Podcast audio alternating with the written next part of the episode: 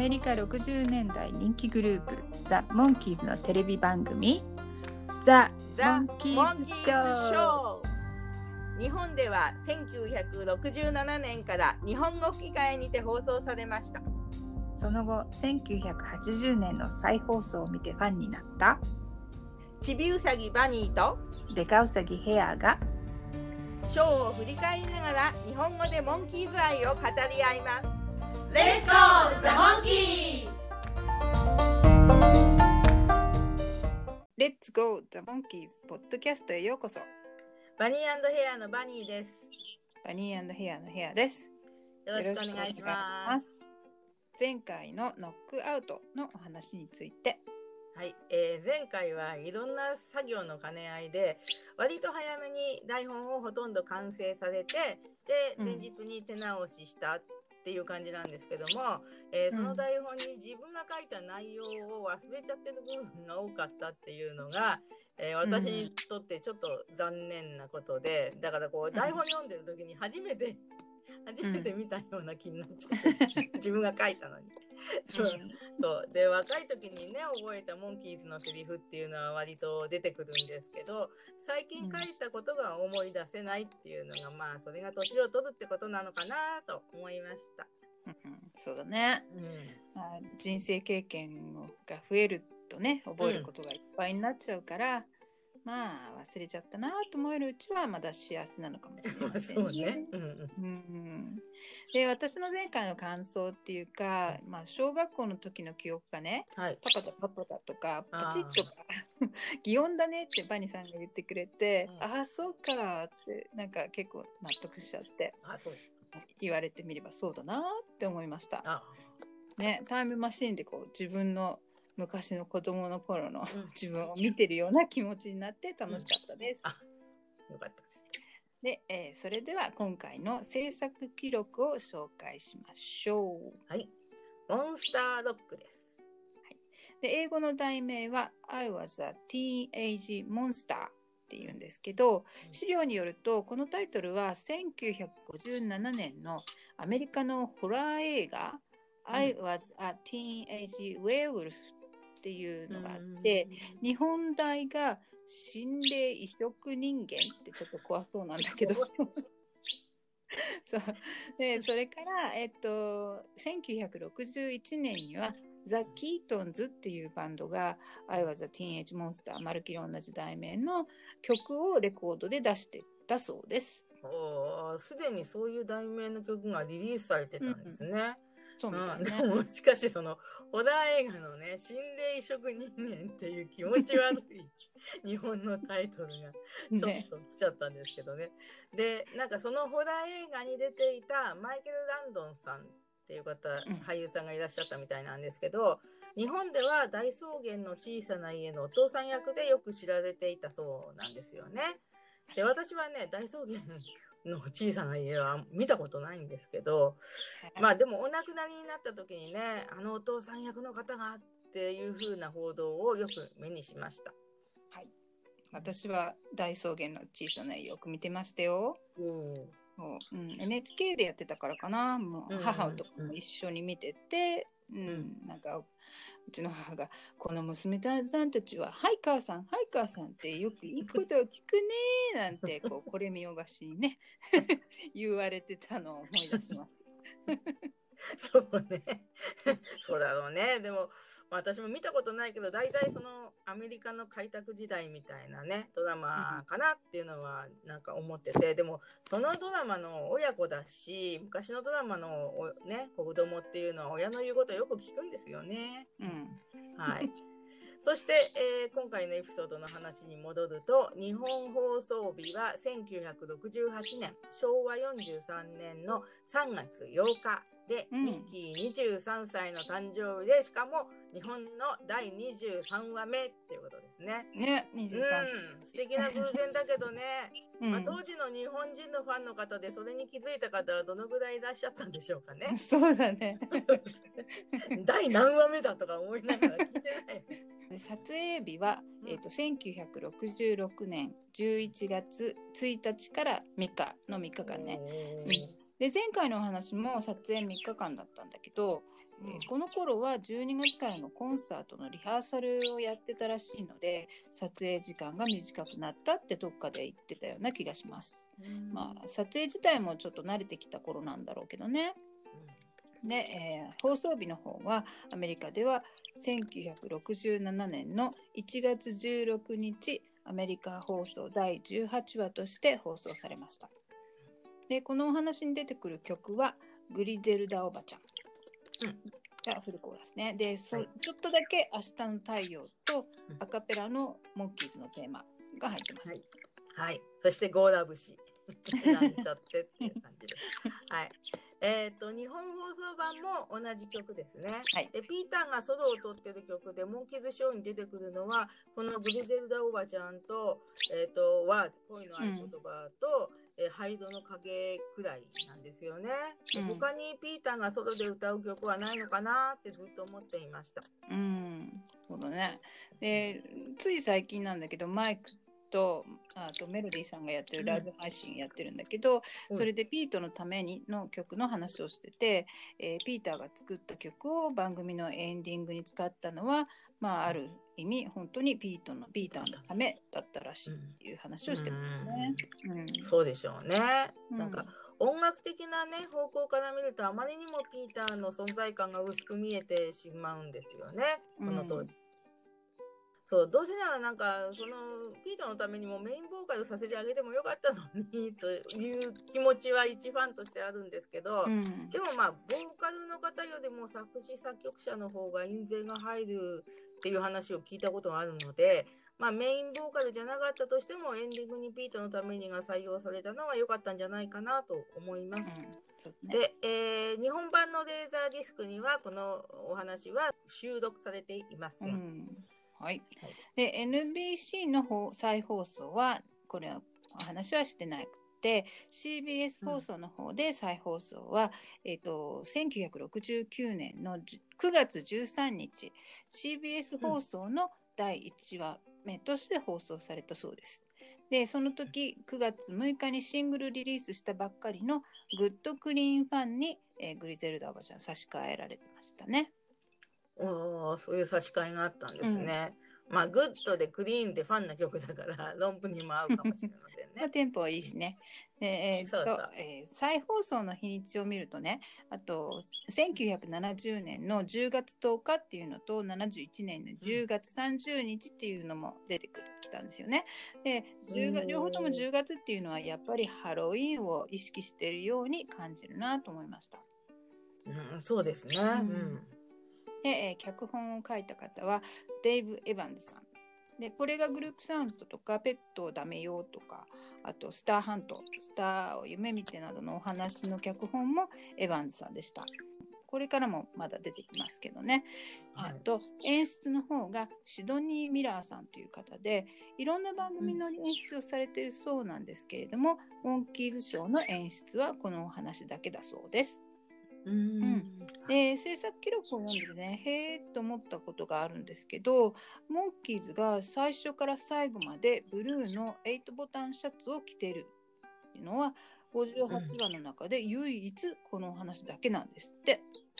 ああそうなんだ。意外ですよね。ね。博士の屋敷に泊まってぐっすり寝ちゃったって言ってるんですけど、うん。今回はパジャマに着替えたシーンはないんですよね。うんうん、青いシャツを着たままで、うん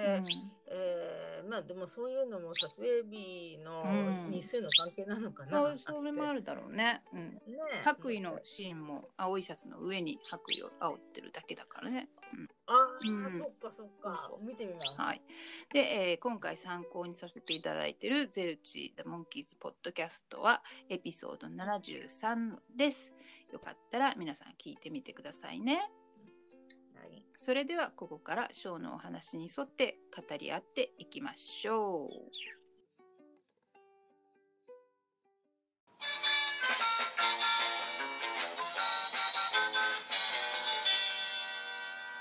お化け屋敷みたいな。えーえーそういう屋敷のねえーそう、それがそうそうそう、映って、そのね、えーそういう絵で始まるんですけども、それはお化け退治に続く、なんかそういうシリーズ第2話目みたいなうんイメージがあります。はいで、で、BGM はその、うーっていうのと同じなんですよね。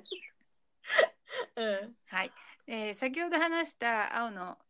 8ボタンシャツで、えーギターケースとかを持ってね、モンキーズが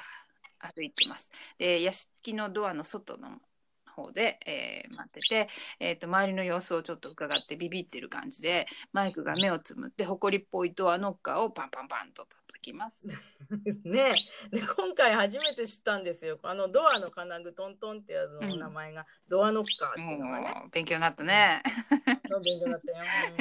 であこのセットは実は、えー海辺の小屋のモンキーズハウスなんですって。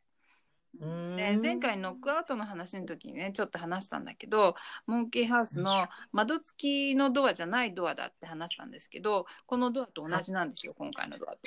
うん。で撮影が同じ時期だったんですよね。で日本の放送順でいくとその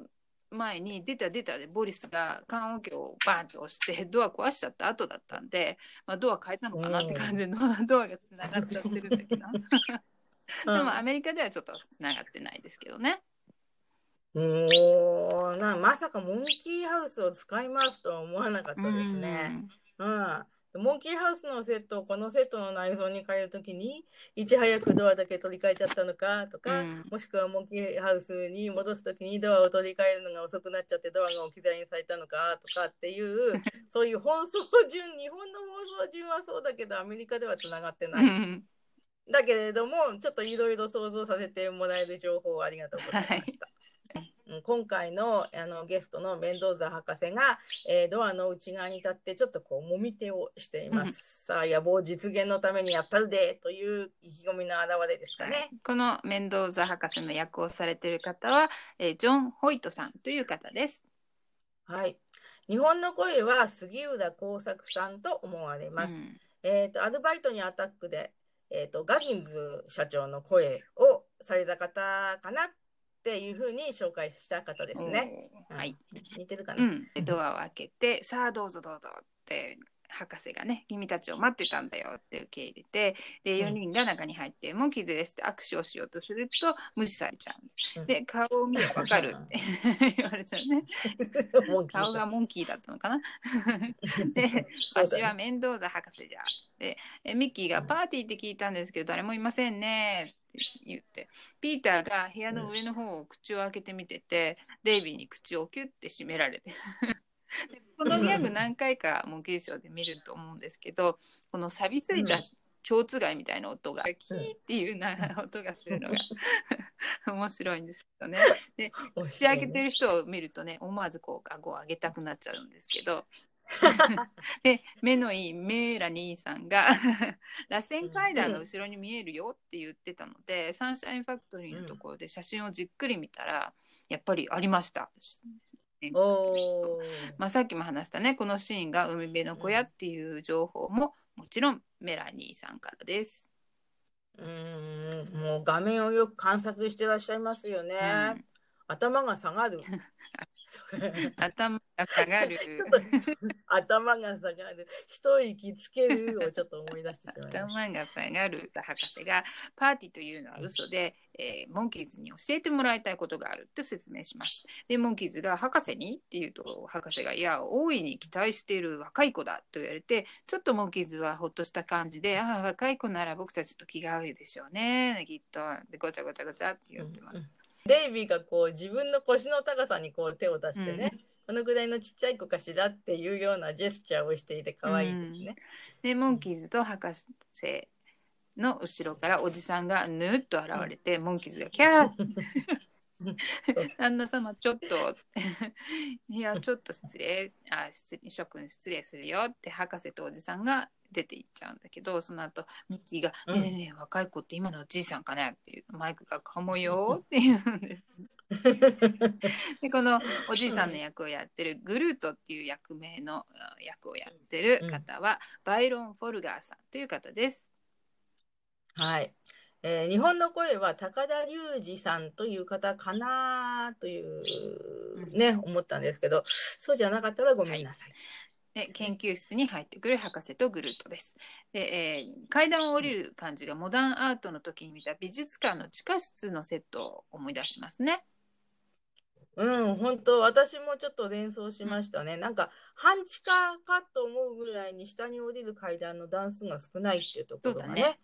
なんか共通してるように思いまでした。グルートが準備が出まできましたで博士が「よしいいぞ世界一のロックンロール歌手を作ってみせるからな」って高いところにかけてある布を取るとそこには立って眠っているような大男の人がいます。でこのモンスターの役をやってる方はリチャード・キールさんですね。でまあジェームス・ボンドの映画とかでも大活躍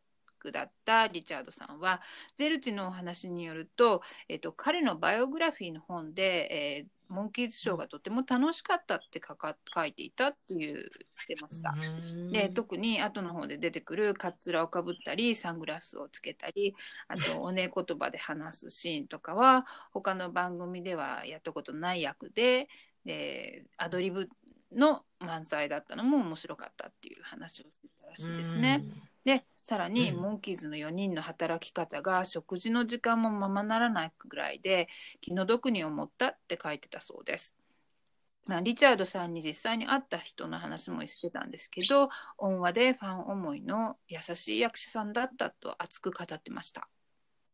おー当時のリチャード・キールさんの証言とかね、うんそういうリチャードさんの様子っていうのはとても貴重ですよね。それを知ることができてとっても嬉しいです。うでモンキーズが食事をとる間もなく忙しいんだったら、大道具とか小道具さんも忙しいから、ドアを取り替えるタイミングがつかめなかったのも仕方がないかと、まだドアの話を引きずっている私。はい。で、えーモンスターの日本の声は小林修さんだと思われます。で、この方だととすれば、ヘイダンスダンスのレナルド校長と同じ声なんですよね。で、まあ、いまいちね、この方だっていう自信がないのは、モンスターのその発声が、まあ、その、アメリカの声をそのまま使ってるものもあるかもしれないんですけど、その、レナルド校長の時の発声と全然違うっていうことな上に、えっと、グルートの声かもって言ってる高田隆二さんの声のサンプルがね、ちょっと他に確認できないもんですから、まあ、だと言って、グルートおじさんが小林修さんかって言って思っても、グルートの声とレナルド校長の声は全くそうじゃないので、やっぱりそういうふうにこうちょっとね、なんかあの推理していくと、モンスターは多分小林修さんでいいんじゃないかなと思はいい、ます。ご苦労様でした。はい。い で、ここで、チャカチャカチャカチャカチャンって、モンキーズのテーマに入ります。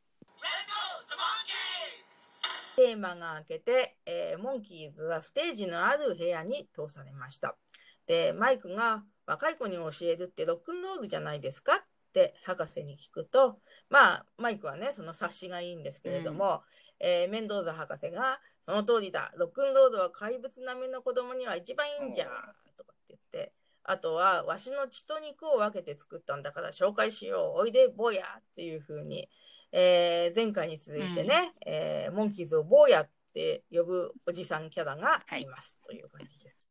で、えーピーターとミッキーは博士の後について部屋をパーッと出ていくんですけども、えー部屋に残ったマイクとデイビーが、えーなんだか嫌な雰囲気だな、もう降りたいよとか、あんなの冗談さ、血と肉を分けた怪物だってよとか、まあ話すんですけどね。で、マイクとデイビーは割と余裕の笑いをしているかと思えば、だんだん画面を見ながら泣き顔に変化していきます。うんえーねですね。で、実験室に入ってくる博士とモンキーズがいて、えーモンキーズは部屋の中をこう見回しています。で、メンドーサ博士が、もうその高いところにかけてあった布をわーっと取ると、でかいモンスターが姿を現す。モンスターが着ているのは、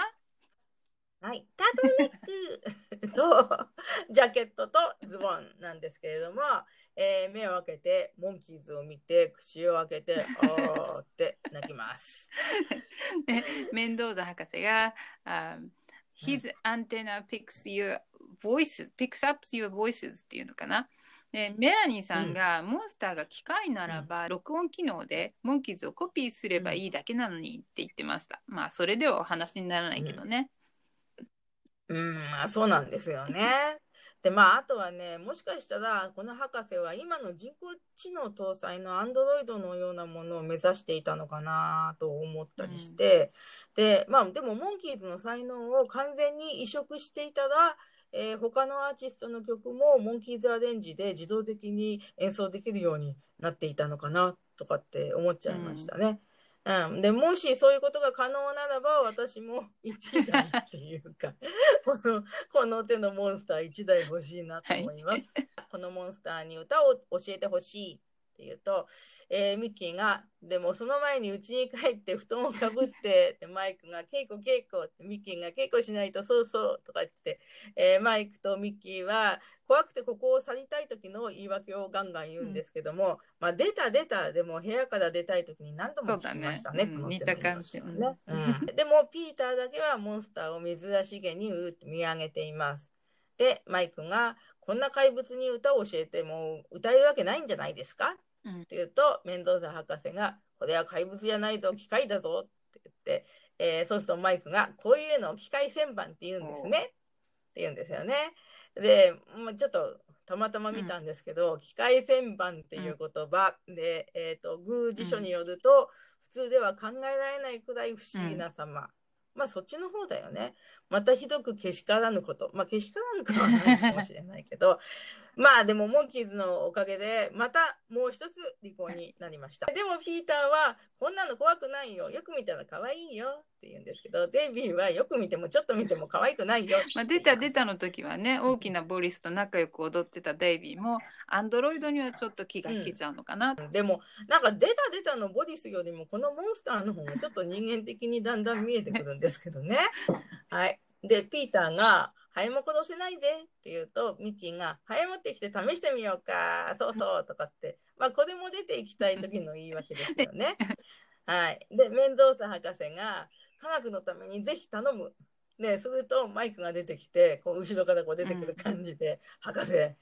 リーダーとして仲間の命を危険にさらすようなことはできませんね。こんな実験をお断りします。4万円ぐらいの謝礼金じゃとてもできません。どうかっこいいだろうっていうね。ジプシーの話の時もねこんな感じにマイクが「あーって言った後に「どうかっこいいだろう」ってこう照れ隠しをするようなセリフがありましたね。そうね、照れ隠しだよね、あれはね。そうそう、ジプシーの時はマルティースの彫刻を盗むといたそうっていうのなとかなと。はい。で、そうするとメンドーザ博士が8万円出そうって言うと、えーモンキーズがそれぞれが、えー、と瞬時に研究者のような白衣とカツラを身につけて科学のためにやり抜こうってちょっと言うんですね。で紛争がまたすぐに元に戻るっていうことで、まあ、射程が2倍になっただけでコロッと180度変わるモンキーズが好きです。で このデイビーのカツラがもしゃもしゃしてて笑えるんですけど あとこの科学者の場面が今までの場面が上にピュって移動した下のページにあってまた上の、上から画面がプッと降りてくる、なんかその編集が面白いなと思いましたね。なんかモンキーズの頭の中の意気込みがこう変わったっていう表現にもちょっと思えてね。うん、でもこの一瞬の撮影のためにみんなバッと来たりとか、ズラをかぶったりとかしてるんだと思うと 本当にとっても可愛いですね。でメンドーザ博士が、えー少しぐらいならもう歌えるんじゃって言って「歌え!」っていうふうに手を叩くとモンスターが「ゴーラーゴーラー」って言うんですけど そうすると博士が今のは地獄谷地方の民謡でゴーラ節だ。英語ではトランシルバニアの民謡と言ってるんですけどこの地名はルーマニアのドラキュラの伝説が残る地域なんだそうですよ。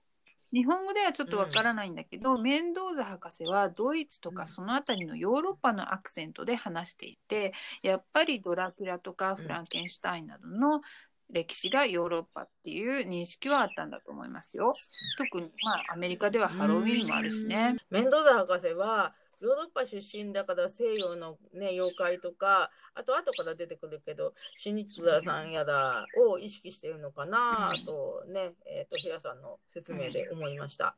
でハロウィンもね当時からアメリカにとっては重要なお祭りでしたものね。うんで、私はね、その地獄谷地方のゴーダ節って聞くと、いつも箱根の大涌谷とゴーダンを思い出してしまうんですけど。本当にゴーラっていう地名があるなんて初めて知りましたね。もう今回 最大の驚きです。デイビーが、あんなゴーダ節なんてあった？って言うと、マイクがゴリラ節の間違いだうん、うまいよね、ゴリラ節。英語ではジミー・クラッコン I don't care って言ってるんですよね、マイクが。で、それなんだろうなと思ってちょっと調べたら、1840年の歌で、それで、えーまあ、子供の歌なんかにも使われてたフレーズだったみたいなんですけど、まあ、日本で言ったら、そんなの関係ねえみたいな感じかしらね。うん そうあのが、はい、おっぱっぴーってやつですね。メンドーザ博士がモンスターにモンキーズをこう紹介すると、モンスターは握手のためにこう手を出すんですけど、このね、モンスターの身長が高いのももちろんなんだけど、手の大きさに驚きました。片方の手で3人と握手できちゃうよね。で、ミッキー、マイク、デイビーもこう手を出すけれども、えっ、と、デイビーが、はっは、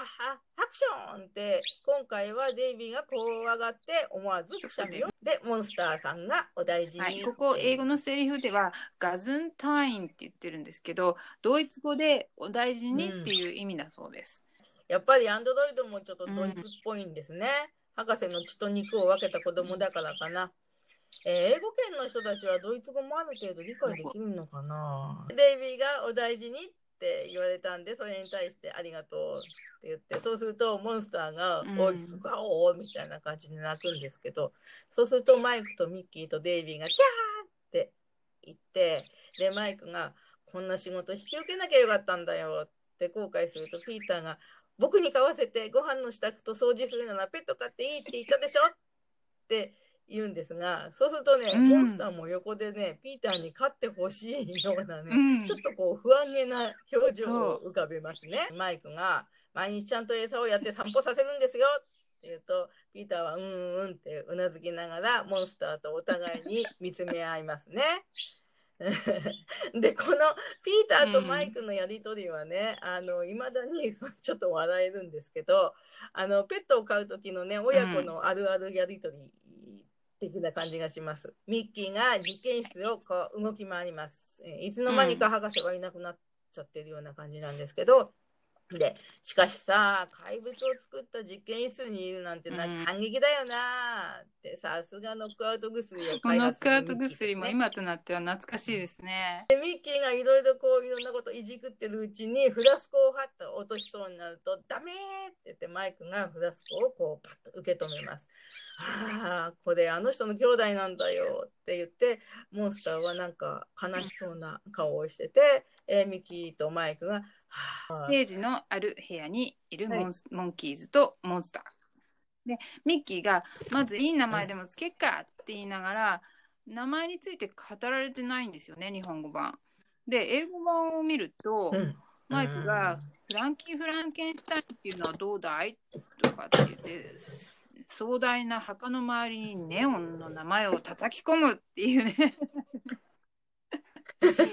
こう手をこう動かしながらネオンこうネオンみたいに言うんだけどハイクラスさんのねあのバーニーさんが言ってた時うん。にそのうちに君の名前が大劇場に出るぞって言ってた時のセリフみたいな感じに言ってるんだけどね。でそこで、えーデイビーが、うん。フランケンシュタインは歌手に合わないよイタリア語に聞こえないしとかって言ってちょっとよくわかんないんだけどねなんでイタリア語な。のか。そのシーンがこの2人のマイクのセリフとデイビーのセリフのところが丸々カットされちゃってるんですよね。うん。うん、なんでかな、うん。もしかしてね。フランケンシュタインっていう名前がダメだったのかなとかって思ったんですけどね。うん、よくうん。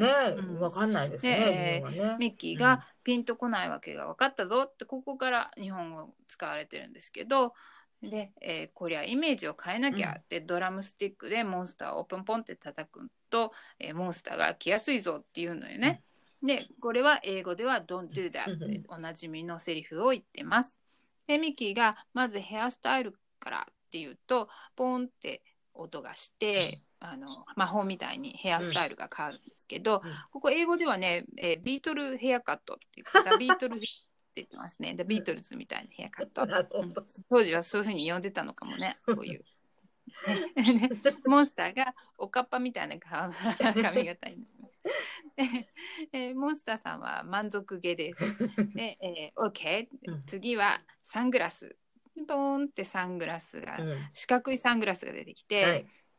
で、えー服もかっこいいのがいいなってボンって変わると、うん。黒いタートルネックと JC ペニーのようなシャツとスラックス、うん。で次はギターっ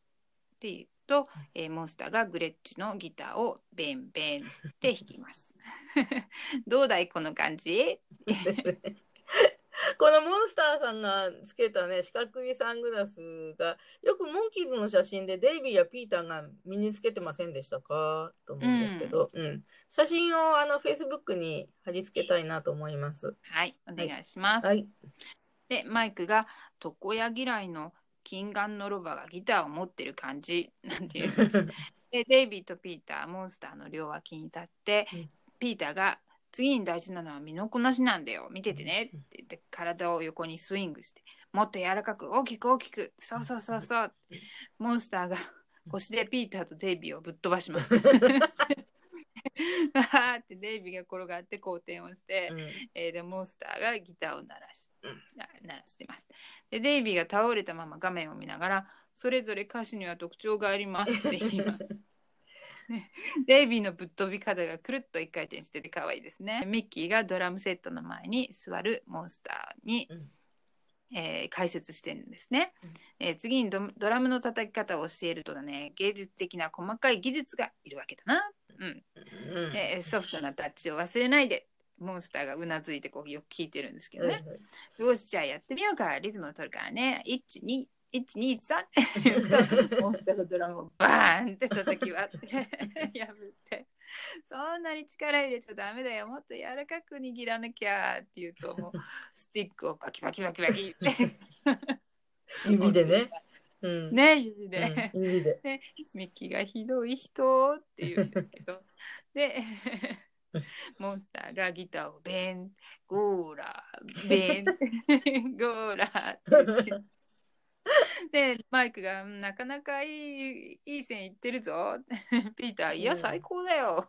博士とグルートが部屋に入ってきてこりゃいいぞ。やっぱり君たちだな。ってすごい感心してくれてね。うん。で、えーマイクが「まあ見てくれなんとかかっこつきましたけどね。あんまりされてないけど。でも声がまだダメなんですよ。よく研究して明日また来ますから」はい。ね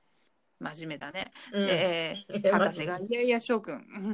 こんな遅いのに山道を下ったら途中で何があるかわからん。今夜ここで寝て明日気分新たに頑張ったらどうだい?」ってモンキーズが一斉に「ううんごちゃごちゃごちゃごちゃ」って言うと、うん。ミッキーが「そうすっかそうすっか」なんかごちゃごちゃしてるに混ざってミッキーの声が。でえグルートがあーまたモンキーズのそばからぬって現れて「はい旦那様」ってモンキーズが「やー」ってまた驚いてでメンドーザ博士が「グルートじゃ」ってグルートをやっと紹介してくれるんですけどね、でグルートが「可愛がってちょうだい」って。でマイクが「ノートルダムのなんとかって男でしょ?」なんて言ってますね。ね、ノートルダムのね、うんうん。あの鐘をつく人ですかね。はい。で日本語の方がすごいそれらしい感じ出てるんですけどね、うんなぜか英語のセリフは「切り裂きジャックの子孫かい?」とかって言ってます。メンドーザ博士が「グルート客前案内しろ」って言うと「うんはいさあさあこちらへどうぞ」ってモンキーズがグルートについていくんですけど、うんミッキーがねグルートの手の動きを真似してるの 気がついちゃった。すごい。博士がモンスターにうん「1234」って言うとモンスターが「ゴーラー」って もう面倒な博士が「はい」って言ってるんですけど英語の直訳なんですけどちゃんと日本語でギャグになってる「1234ゴーラー」っていう 今の今まで気がつきませんでした。モンキーズが案内されて客間に入ります。で、ピーターが、へえ、結構いいじゃない。何でも揃ってるよって言うんだけど、でもベッドは1台にしか見えないんだけどね。まあ、影にあるのかなって思ったけど、ない感じですよねうん。うんお化け退治の時みたいに4人で1つのベッドに寝るのかもね。博士はモンスターを定位置に戻しています。で、メンドーサ博士は、では、早速実験の準備にかかろう。モンキーズの素晴らしい声をモンスターに移すのじゃ。って言いますね。博士がモンキーズを素晴らしい声のロックンロールバンドだっていう認めてるところは嬉しいです。うん、嬉しいですね。はい。で、メンドーザ博士はグルートに、こう、この仕組みをね、えっ、と、機械の仕組みを説明します。簡単簡単。ただ、電陽部を誘導線につなぎ、小脳に分裂作用を起こさせて、それを吸水すればいいわけだ。どうだ、わかったかね？っていうと、グルートは、初めだけよくわかりました。って、メンドーサ博士が、初めってどこじゃ？っていうと、あの、簡単簡単っていうところって言うんですけども、最初の頃のエピソードの、ち、ん、ち、ん、で、ん、しゃって言ってるのを思い出しますね。はい。で、その頃、客までは、デイビーが帰りたいよって言ってて、ミッキーはこのドアなんだってドアを開くと、金髪の女の女の子が立っています。いやー、うんすごい、すごいのがいたって言うと、女の子が、博士が誇る綺麗な娘よと自己紹介をします。はい、今回高一点の女性出演者のこの方はえボニー・ドゥーベリーさんという方で、うんテキサスのお話でいとこのルーシー役でも出演されています。おー、いとこのルーシーがこんな美女にって、まあ後で言いますけどね。あの、テキサスの話でね。ねで、日本の声は鈴木ひろ子さんという方おで、ええはい。モンキーズショーでは、まあ、スターハントのファンの声とか、ガールズガールズの中のイチガールとかをやっています。はいうんえー彼女に歌を教えた方がモンキーズも喜んだと思いますよね。ねえ、そう、ピーターだけじゃなくて、みんながこの子をペットにしたくなりますね。散歩もする、ね。そう、散歩もするのちゃんとね。う、うんそう、餌もあげるしね。うんはい。で、ミッキーが、その女の子に、こんなところで何してるんだい？って言うと、何にも、立ってるだけ。って言うと、うんミッキーが、おやすみって言っても見なかったように、こう、ドアを閉めますね。で、その様子にマイクは、これやっぱり普通じゃないよ。8万円もらったって死んじまえば使い道ないぞ。命あってのなんとかだよ。って言うと、ミッキーが、10万円にしとけばよかったなーって。ミッキーだから、金の問題じゃないってマイクが、っていう感じです。ミッキーとマイクがお愛想笑いをした後顔を見合わすのがちょっと素敵です。そうですね。うで、二人がバーッとまたぶつかって、あーって言って、まあ、これもお約束お約束という感じです。ミッキーマイクショートコント集の素材になります。はい。で、マイクがテレを見て気を紛らわすことを提案します。でテレビのスイッチオンして、えーミッキーとピーターとデイビーはソファーや椅子に座ってテレビを見始めます。で、マイクがね、テレビの前に突っ立ったままで画面が見えないので、ピーターとミッキーにどかされます。うん、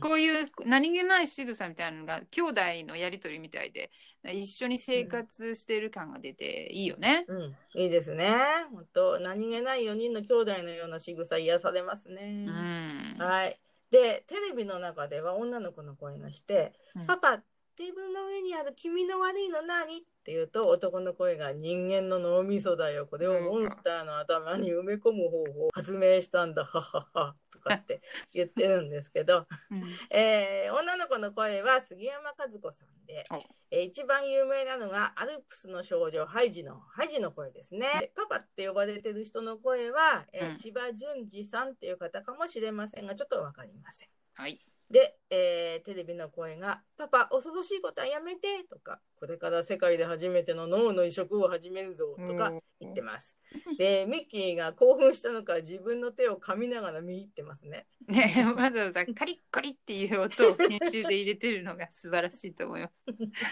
のジプシーの時のお話のマルコが釘をかじってた時の音ですね。そうですね。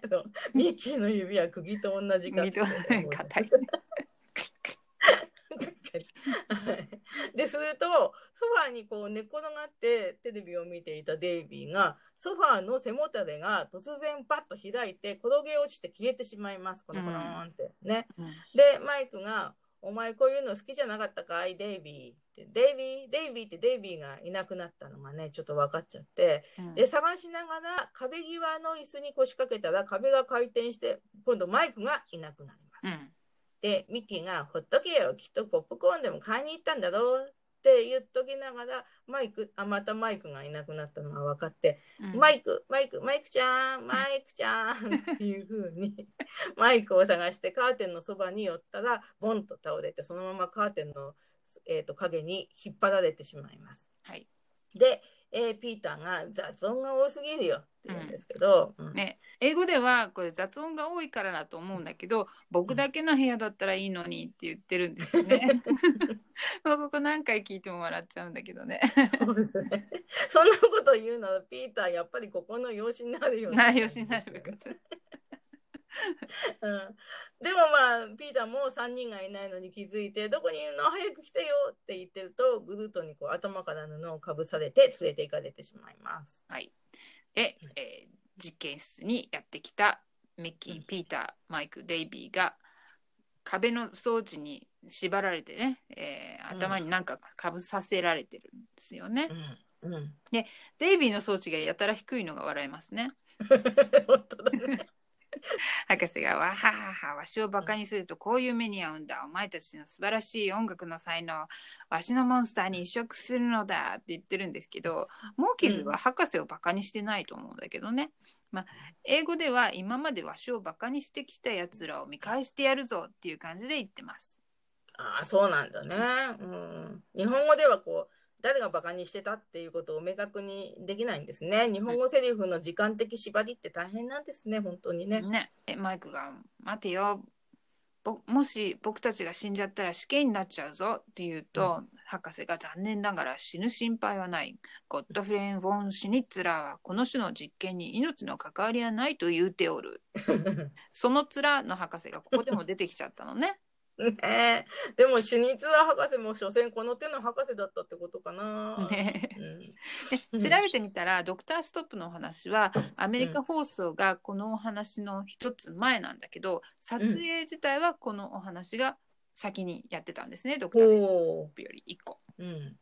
で、えーマイクが「誰だいそのゴッドフゴッドフレイフォンなんとかって」って言うんですよね。ねねドクターストップを先に撮影していたら、マイクにも手術だが理解できたかもしれないですねそう。ですね。うんうん。でメンドーザ博士が「わしも知らんが科学はわからないところに魅力がある」面倒ささんもシュニッツァーさん知らないんじゃないの ねあとはお前たちの脳とモンスターの脳の間に強い電気を流すだけじゃと博士が電気を、電線を受け取ってビリビリっていう 電気が走るギャグが入ってから、えーモンキーズの装置の電源を入れます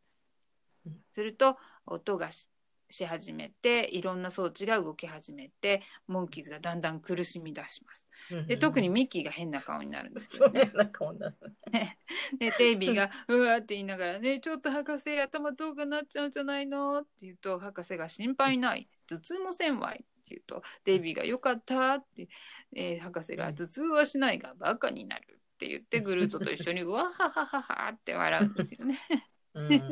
でデイビーが「ね博士やめてや」って言って「あごめんなさいこんなのやめてよ博士」って縛られてるはずの手を前に出しちゃうっていうギャグが面白いですね。画面を見て謝るデイビーにももうメロメロになります。そうですね。今までなんでここでデイビーが謝るのか分かんなかった。ね分かったねやっと。分かった。も うやっと分かった。えー博士が心配するな画面を見ながら私の電気はしびれず副作用がないぜひお試しくださいさあ電圧を最高に上げろそれぜひお試しくださいは昔から好きなセリフでした。そうなんだうん、面白いよね、えーノックアウト薬の時も fast fast fast ってコマーシャルを入れてたのを思い出しますね。効く効く効くってね。効。く効く効く。で、えーめ博士が吸い口を最大にしろ。マイクが吸い口と聞き返すカットが入って、博士は、えー自分の研究に酔いしれるように語ります。強烈な電気エネルギーが飛び交い、モンキーズの音楽的才能をわしのモンスターに移植するのじゃ。さあ、スイッチを入れるぞってレバーを下ろすと、モンキーズ一人一人の後ろでドカン、ドカン、ドカン、爆発音がして。うんさあ、モンキーズテーマソングを歌え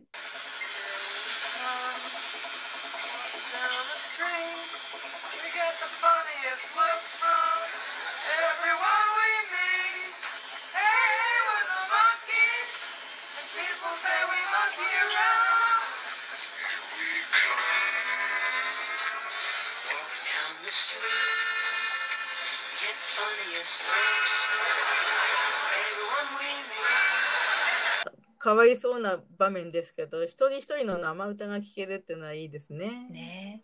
ねモンスターがうっとりしながら調子よく歌います。モンキーズ一人一人驚きの表情が映って、うん博士とグルートは拘束されているモンキーズの前で喜びの踊り。まあ、子供の頃レコードプレイヤーの回転数をわざと変えて遊んでたのを思い出しますね。そうですね。私もやりました。うん、で最初はなんか「うかみたいなうんモンスター的な低い声なんだけど、ミッキーの回転速度が遅い声だったんですね。だんだんだんだんこうミッキーになってくる。まだ実験室の吸い口のところに縛られているモンキーズがいまして、で、ピーターが軽く鳴き声を出しています。で、マイクが、どうした？ピーターどうした？って聞くと、ピーターが、虫歯のやつ、今の電気にしびれて浮かれてるもんだから歯がゆくて、って言うと、マイクがすかさず、博士、このお礼はさせてもらうぞ。ここを出たらすぐに、警察に飛び込んで全部ぶちまけてやるって言うんですけど、マイクはなんかピーターが歯がゆくなってるのを聞いて余計に頭にきたような感じがしますね。博士は、そうはいかんね。部屋へ戻る頃には今あったことはまるっきり忘れて何も覚えていないって言うと、ミッキーが結構威勢よく、うん。誰が忘れるかって叫ぶんですけども、メンドーサ博士が早くまるっきり忘れようって言いながら、4人の頭に順番に聴診器のようなものを、まあ、さっきも話したけどアメリカの放送ではこの話がドクターストップの後だったにもかかわらずうん。記憶を取り除く装置っていうのの違いが違いすぎて。あのあの時の装置はすごいな力入ってたんだけど今回聴診器っていう感じで違いすぎるっていう話をゼルジで話してました。まあこの研究室の装置はね、うんあの部屋全体の装置はすごい気合入ってるんだけどね。今回の記憶を消す方法って科学の装置っていうよりもなんか催眠術っぽいうん感じがそうだねしました。そうはなんか今回何回も見て思ったのが、あの33と3分の1パーモンキーの時もなんかの催眠にかけるみたいなシーンが。であれを思い出しましたね。はいはいはいはい。パーモンキーをちらっと見たら、偶然かもしれないけどモンキーズの並び順がこのエピソードと同じなんですよね。ねちょっとびっくりしましたね。発見です。はい、で博士の早くまるっきり忘れろに対して、えーさっきまで威勢の良かったミッキーが早くまるっきり忘れますっていう感じになっちゃって、であとのピーターマイクデイビーも早くまるっきり忘れますっていうふうに言わされてしまいます。でそうするとその横にグルートが並んでてグルートも早くまるっきり忘グルれます。ートもなかなかやるな。そう、モンキーズを差し置いて落ちたんとですね。はい。で、メンドーザ博士がグルートに、えーモンキーズを部屋に戻せ。明日の朝まだ実験だぞ。今度はモンキーズのかっこいい身のこなしを移植してやるのだ。で、その間なんですけど、マイクがね、目を見開きっぱなしなんですよ。うん瞬きしないんですよね。で、もう楽器を持ってスタンバイしてるモンキーズがいます。で、デイビーがメンドーサ博士によく寝たか？と言われて、うんぐっすり寝ちゃった。ねぐっすり眠れるならねね眠る前に早くまるっきり忘れますって3回ぐらい唱えてから眠ってみようかしらって思っちゃいましたね。うん、メンドーザ博士はこういう不眠治療の分野で活躍できたかもね。本当にそっちの方を主にね、研本当だね究すればよかったのにね。それでは実験を始めるぞって言うと、マイクが演奏しようと後の3人に向かって、OK じゃあ。で、でも一瞬博士の方を見てね、実験って言って反応するんですけど、で、また戻って、 one, two, three, four。今気がついたんだけどね英語版はカウントも取れなくなってるんですよ。one, two, three, nine, seven とかって言って。芸が細かいよね。うん そうなんだね、本当。カウント取るのも才能なのかな、音楽的な。でも本当なんかね、本当にお気の毒に思ってきてしまいますね。で、えーそれでね、カウントを取ってね、歌い始めるんですけど、えっ、と、ミッキーとピーターがまず音痴な歌を歌いますね。ガタガタペンとこれもある意味貴重な生音声ではあるけどね。博士とグルートはそれを聞いて作戦成功っていううししっていう表情をしています。で博士はモンキーズが演奏できないことに対してどうしたんだ君たちは音楽屋じゃないのか。これじゃ約束が違う金を返せ。最初からそのそのつもりだったな。博士はケチなペテン師だ。そうだよね。ペテン師だよほんと。ペテン師。もう早くまるっきり忘れさせたのは金をけしるためもあったんだなって思っちゃいます、で、えーマイクは律儀にえーとボタンシャツの胸当てからお金を取り出して博士に返しながらステージを降ります、こんな変なことって初めてですよとかって言ってでモンキーズ他のメンバーもいつもうまいとかなんとかっていろいろ言いながらステージを降ります。で、えー、とそうするとメンドーザ博士が「待て世界をあっと言わせるわしの発明の特別ロードショーをこれから見てもらう。この発明は君たちの協力のおかげで完成したんだ。では紹介するロックンロールモンスターだ」言って、えー特別ロードショーだの英語ではワールドプレミアだの言ってることがすごく大げでさ グルービーなモンスターが舞台の後ろから現れて、アマチュアショーの時の曲、じゃんじゃんじゃんじゃんじゃらゃらゃんじゃらんじゃらんじゃらんでね、モンスターはね、一人で何パートも演奏しちゃってすごいですよね。モンキーズはなんか、うん、うんって思いながら部屋を去っていって、で、メンドーザとグルートが、やったやったって言いながら、モンスターの歌に合わせて、喜びの踊りを、あこうりゃ、あこうりゃとか言ってしますね。モンキーズはまあ客間に戻って、あの、うんさっきマイクがこう消えた椅子のあたりに座っています。で、マイクはどうなっちゃったんだよ。怪物がき僕たちの声で歌って、こっちはお化けみたいな声出しちゃって。で、そうするとミッキーが、おい、思い出したよ。例の実験室だ。と言って、えーすぐにまるっきり思い出しました。ね、モンキーズに、そう、モンキーズに出てくる博士は、やはり記憶を消す分野の研究はいい加減ですよね。で、えーマイク、デイビー、ピーターがバーッと部屋を出て行って、で残ったミッキーがいるんですけど、博士の誇る綺麗な娘のドアをこう開けて、ねえ君のパパたちは僕たちの歌を盗んで怪物にやっちゃったんだよ。どうするこれ？って言うと、綺麗な娘が、この台本面白いわよ。吸血鬼がデイビーを狼男に変えるの。って言うと、ミッキーが、やったーん、ここんちの人って言って、出ました。ヤシさんのやったー。僕やだ ここんちの人っていうセリフもいいなと思って、最近聞かないな、ここんちの人みたいなね。またあの綺麗な娘の言ってることがね、ずーっと後のエピソードの「怖いよ怖いよ」の予告かなってちょっと思っちゃったんですけどいやちょっとそれとは違うなと思いました、え実験室に入ってくるモンキーズがいてで、えー、とモンスターはいつもの所定の位置にいます。で博士がいない隙を狙ってまた何かやるよって巨泉さんみたいに言いたいんだけど 真似ができない。でマイクがこの装置逆に回せないかな。うん。うん誰でもそう考えるよね。でそうするとミッキーが「そんなの簡単だよ」って言ってミッキーがえっ、と装置をガチャガチャガチャガチャいじくってでモンキーズは慌ただしく昨日才能を吸い取られた吸い口っていうようなところにこうスタンバイをしてで BGM はねタタタタタタタタタタタっていう火星人の集内なんですけどとミッキー「オッケーオッケーやるぞ!」って言いながらその吸い口装置から、えー機械の指導スイッチに手を伸ばすんですけど届かないんですよね。で初めからやり直しということでで一方ステージがある部屋の方では博士とグルートがモンスターをうん検査するぞと言って、えー行こうとするんですけど途中にかかってる鏡を見てと立ち止まって鏡に向かってなぜかグルートも伸び上がって笑顔で 鏡に映り鏡さん鏡さんこの世で一番悪党は誰でしょう？面白いんですよね、グルートおじさんはね。ねこのシーンはきっと、まあ、アメリカで言えば白雪姫の真似なんでしょうけど、私があの子供の頃内海みどりさんがロンパールームで「鏡よ鏡よ鏡さん」ってやってたんですよね。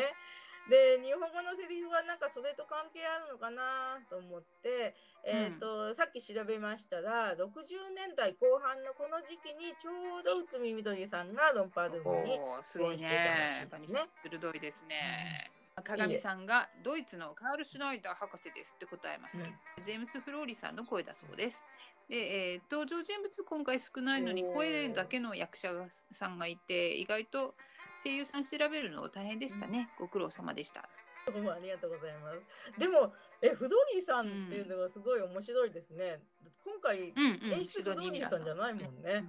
日本はもしかしたら、もしかしたらね、他の役の声優さんが鏡さんの役もやってるのかもしれないですね。英語ではカール・シュナイダーって言ってないですけど、えっ、と、シュナイダーっていう名前はモンキーズ視聴者には有名だから、なんかわかりやすいで英ですね。語の方のセリフを見てみたんだけど、ドイツ・デュッセルドルフのフランツ・シュベイ,、シュエイベル博士とかって言ってるんですけどこれで名前で検索したんだけど分かりませんでした。で、えー日本語のカール・シュナイダーを検索したら、漫画の「キャプテン翼」に出てくるドイツのサッカー選手の名前っていうのがバンバンバンって出てきました。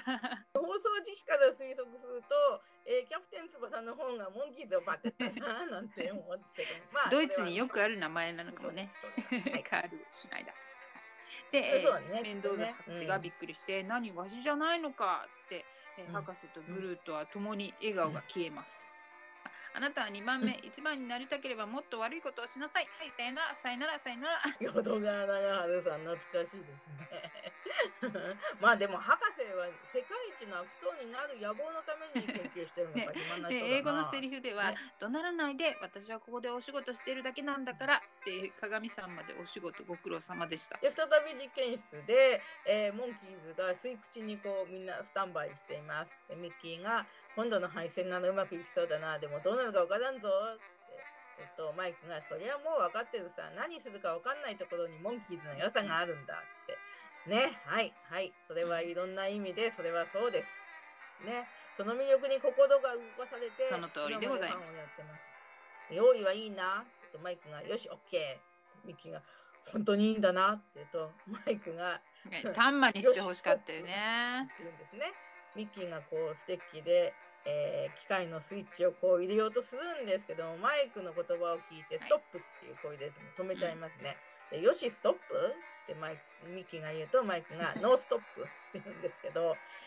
ミッキーマイクのいいんだかダメなんだか分かりにくいやり取りがね「行くぞ!」とステッキを伸ばしていろいろなスイッチをパチパチパチって押します。で今回はモンキーズの後ろで、えー、と順にではなくて一度にボーンって爆発します。でミッキーとピーターはその後すごい苦しそうな顔してるんだけどマイねクとデイビーはコントラストが面白いですよ。よね。で、うんこのミッキーが使ってるステッキ、よく見てたら博士が最初の方、お話の最初の方でこのステッキを持ってました。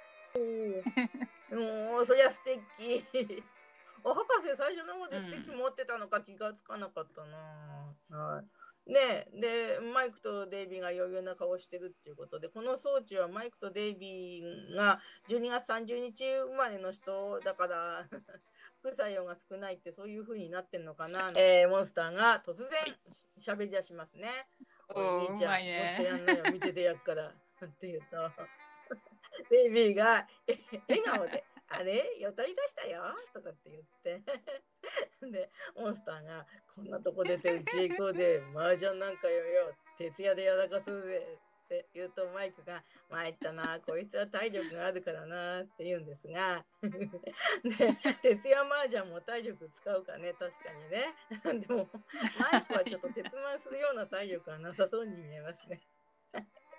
でそれでもって一瞬モンキーズがなんかジャンタクをね4人で囲んでる絵をもうちょっと妄想してしまいました。博士ねとグルートの方ですが、電話の呼び鈴が鳴ってます。で、グルートが電話に出ると、あ、もしもし、はい、旦那様、ガールフレンドから何か大事な用らしいですよって博士に言うと、はい、メンドーザ博士だけど、ダメダメ、今日はままごとごっこをやってる暇ないよ、お母さん。英語ではボサノバレッスンの勧誘の電話が鳴ったって言ってますけど、あと、どっかで読んだんだけど、これがあのダンス教室のうん総務課長さんからの電話とかって言ってる人もいました。それだったら笑えるよね。そうだ。そうだよね。なんかアメリカの8代目の大統領の質問とかなかったのかなって思っちゃいますね。で、そして三度研究室のモンキーズです。で、ミッキーがステッキでスイッチオン。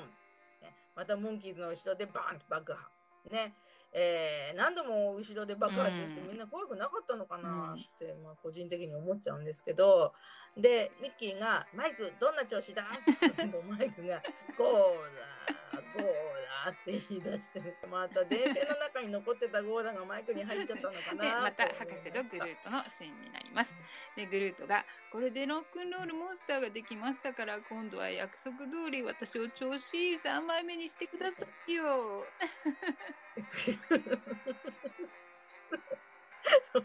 このグルートのセリフは昔から好きで。で博士が「バカ言えお前は吸血鬼ぐらいがいいとこじゃ」でグルートが3枚目がダメなら狼男にお願いします。で えー博士が「よし狼男にならしてやるぞ」でグルートは「ああ嬉しい狼男に憧れてたの」って言うんですけど日本語のセリフの方がすごいいいなと思ったんですけど、英語ではスパイ大作戦の時の話の時のボリスを思わすような「あー吸血鬼もよろしいな」って言ってます。そしてまた研究室に行って、えー、とミッキーが「さあどうにでもなれ!」でまたスイッチ入れると、うん今度はモンスターの前でバーンと爆発しました。どうだい怪物さん？と聞くと「あらお兄さんたちハンサムね感じいいわ」ってモンスターがこんなんなっちゃって。でマイクが「おい今度は女型になっちゃった」って言ってモンスターが「私ってシャネルの5番が大好きなの」とグラスに入ったグリーンの液体をこう手に取ります。まあ、このグリーンの液体どっちかっていうとシャネルの5番というより青汁みたいなね、英語の方ではお姉のインテリアコーディネーターがこのお部屋にはこの色もおすすめよって言ってるのね。今や日本にも女性よりも女性だし、華道家とかメイクアップアーティストとか、たくさんご活躍されてますもんね。うん、やっぱりこうなんていうのかな女性的な感性のある方は美的感覚も優れておられるのかなって思います。ミッキーはこうグラスをモンスターの手から取って「ごめんねそう警備するなよダイヤルをちょいちょいとこう回しゃいいんだからさ」って言ってたらグラスが落ちてガチャン、で、えー、メンドーザ博士がグラスが割れた音に「なんだ今のは!」と反応してグルートと実験室に向かいます。博士とグルートが実験室に来ます。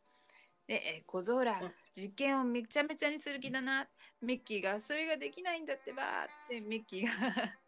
グルートに捕まって どこかに連れて行かれちゃいます。モンスターに モンキーズを殺せと命令をするとモンスターが動き出してピーターに迫っていきます。でピーターが「モンスターさんねちょっと待って僕ピータうん。ー友達だよ」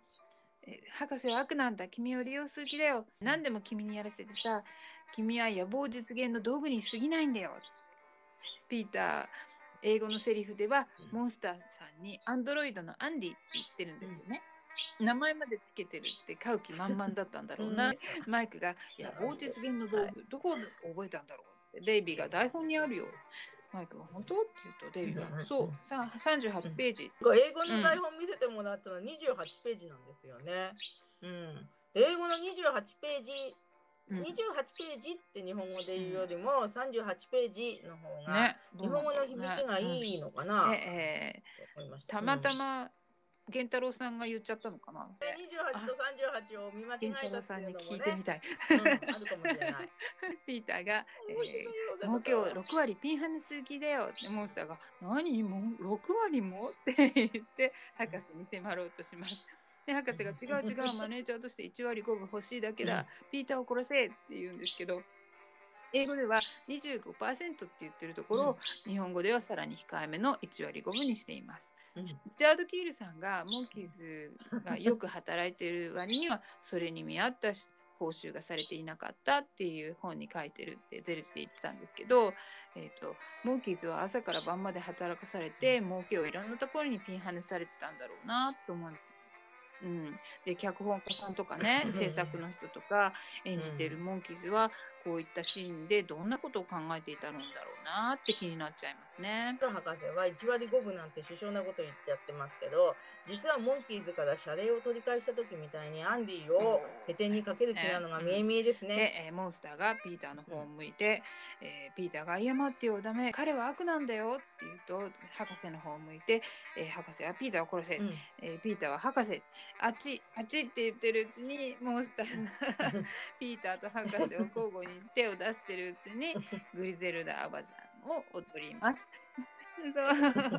手をこう横に振ってるうちにだんだん踊りになっちゃうんだよね。うんで、アンドロイドアイディがチェッカーズみたいな踊り、こう宙に円を描くような踊りをし始めます。ここでグリゼルダおばちゃんが流れます。でゼルチで、えーグリゼルダおばちゃんの歌詞がこのシーンに合ってるっていう話をしてたんですけど私はこの曲の歌詞を意識して聞いたことがなかったんですよね。いまだにちょっと意味不明なんですけど、まあそうなんだろうなと思いながら聞いてました。グリゼルダおばちゃんは日本のモンキーズショーの挿入歌としては、まあ、ここが初放送そうってことなりますね。さっきグルートンにどこかに連れて行かれたミッキーが現れて、えー実験室の装置の一つのレコードプレイヤーみたいなのがあるんですけどぐるぐる回ってるやつ。それに針を落とすような感じの、をすると曲が始まるんですよね。で、えーとほぼこの撮影現場で撮影されたロンプのシーンみたいですね。で、うんデイビーがドアを開けると博士が誇る綺麗な娘がいてデイビーが引き戻されてキスされるところがあります。でデイビーがうん「彼女の台本ではこうなるの」って言うとえミッキーマイクとピーターがうん「嘘つけ!」っていう、そうそうそううん日本語だけのセリフなんでしょうけども、うん、マイクとミッキーとピーターが 声を揃えて「嘘つけ!」がなんか日本語っぽいなんか日本っぽいセリフでいいですよね。なんかねサリーちゃんの三つ子のトムチンペイカンタみたいに、ねちょっと思いました。ねはいモンスターのアンディがどこかの村人たちと焚き火を囲んで枝の先につけたマシュマロを火にかざしているシーンがすっごいほのぼのします。なんかこの村の人たちとこの後仲良く暮らしていくアンディでいてほしいって想像しちゃいます。本当ですね。なんかあの博士の誇る綺麗な娘も一緒にいそうな感じもしますけども、まあ二人ともそれなりに幸せになってほしいですね。でも、うん、誰でしょうね、ねこの村人たちね。獄谷村とか、うんトランシルバニアの人たちなのかなと思うん あーそういえばねゼルツで、このこのロンプの中に出てくる怪獣の映画が動画が入るでしょ、うん。ででの出どころを言ってました。で、えー日本語の題名だとね「冷凍教授の惨殺」っていう題名があるらしいんですけど1961年に 制作されたデンマークの怪獣映画だそうです。でえー、と別の放題に、えー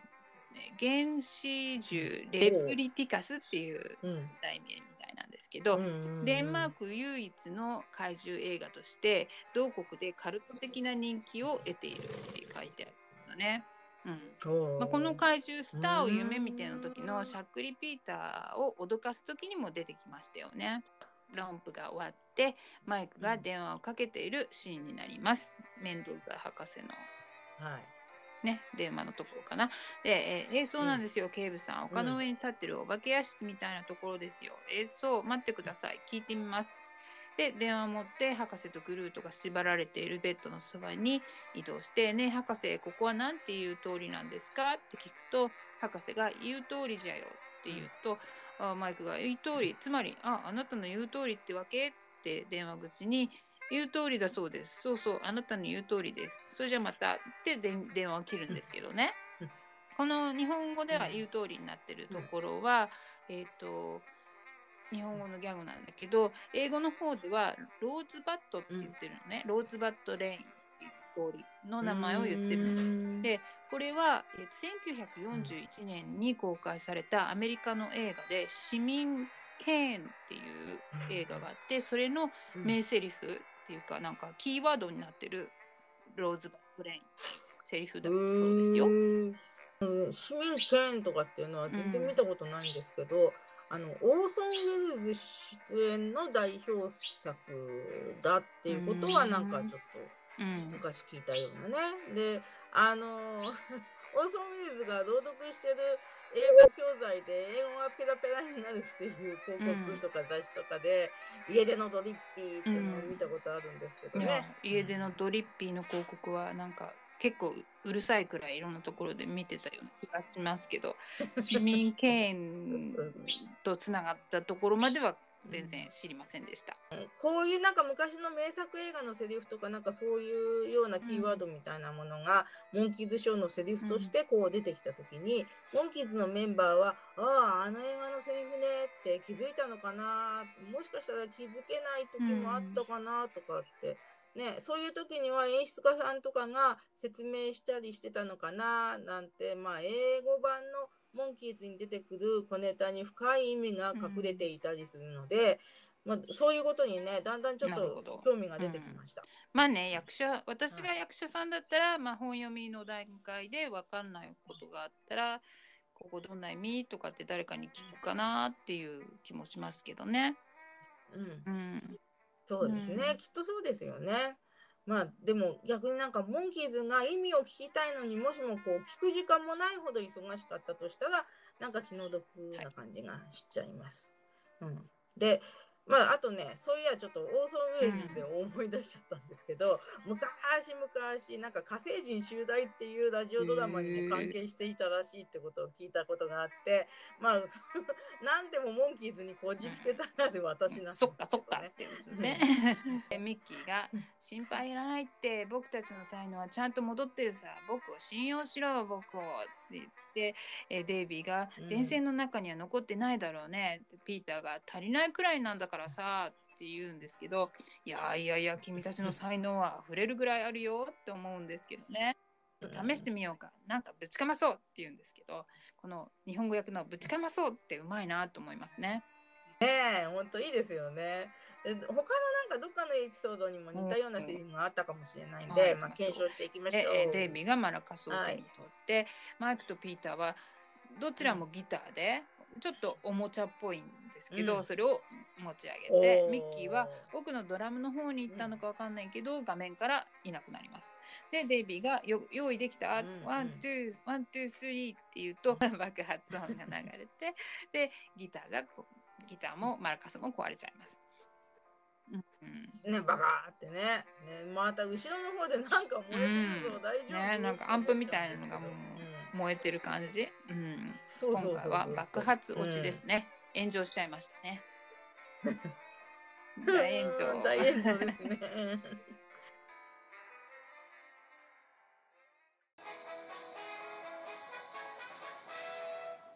日本放送23話目、終わりました。モンスタードッグはいアメリカの放送順がドクターストップの次とかね、撮影はこのお話がストップの前とかって言って話してたんですけど、うん、ドイツの科学者つながりなんだけどね。で日本の放送ではこの間に出た出たっていうのが出てきちゃって、うん、まあお茶目な大きな男っていう印象が子供たちの脳に焼き付くかななんて思いました。うん、で日本の昔話で泣いた赤鬼とか、うん、まあ私の好きな映画ではアイアンジャイアントとか、うん、こう大きくて怖いっていう印象のものを思い出したりするんですけどね。うん、で今回リチャード・キールさんとか、まあちょっとおかしなおじさんのグルート グルートの役のね、うん、バイロン・ホルガーさんとかは すごいお茶目な演技をしててよかったなと思います。ねえな泣いた赤鬼ね、あの教科書に載ってましたよ、うん、懐かしいです本当に。ね。あらすじとか、まあ、日本語の名台詞のようなものは私は覚えてたんですけどもポッドキャストを制作するにあたって画面をこう何度も見るとモンスター役のリチャード・キールさんの表情が微妙に変わるのを発見できてすごく面白かったですね。でまあ、ピーターのペットになりたがってるような表情とかね、うん、お姉になっちゃった時のなよなよの表情とか、表情が豊かな上に、あの、ヘアさんからリチャードさんのエピソードや当時のモンキーズに関する感想を教えてもらって、モンスターのアンディさんのファンになった気がします。素晴らしいね。それでは次回のお知らせです。エピソード24。日本放送第24話目、サーカス入門です。えー、サーカスボーイズのボーイズ、複数形になってますね。うまいね。ボーイズ。好きなお話だったなっていう記憶があるんだけど、いつの間にか昨今のサーカス事情っていうのが変わってしまっているので、昔のサーカスを、ま、懐かしみながら見たいなと思います。それでは次回のエピソードでお会いしましょう。Let's go the monkeys. Let's go the monkeys.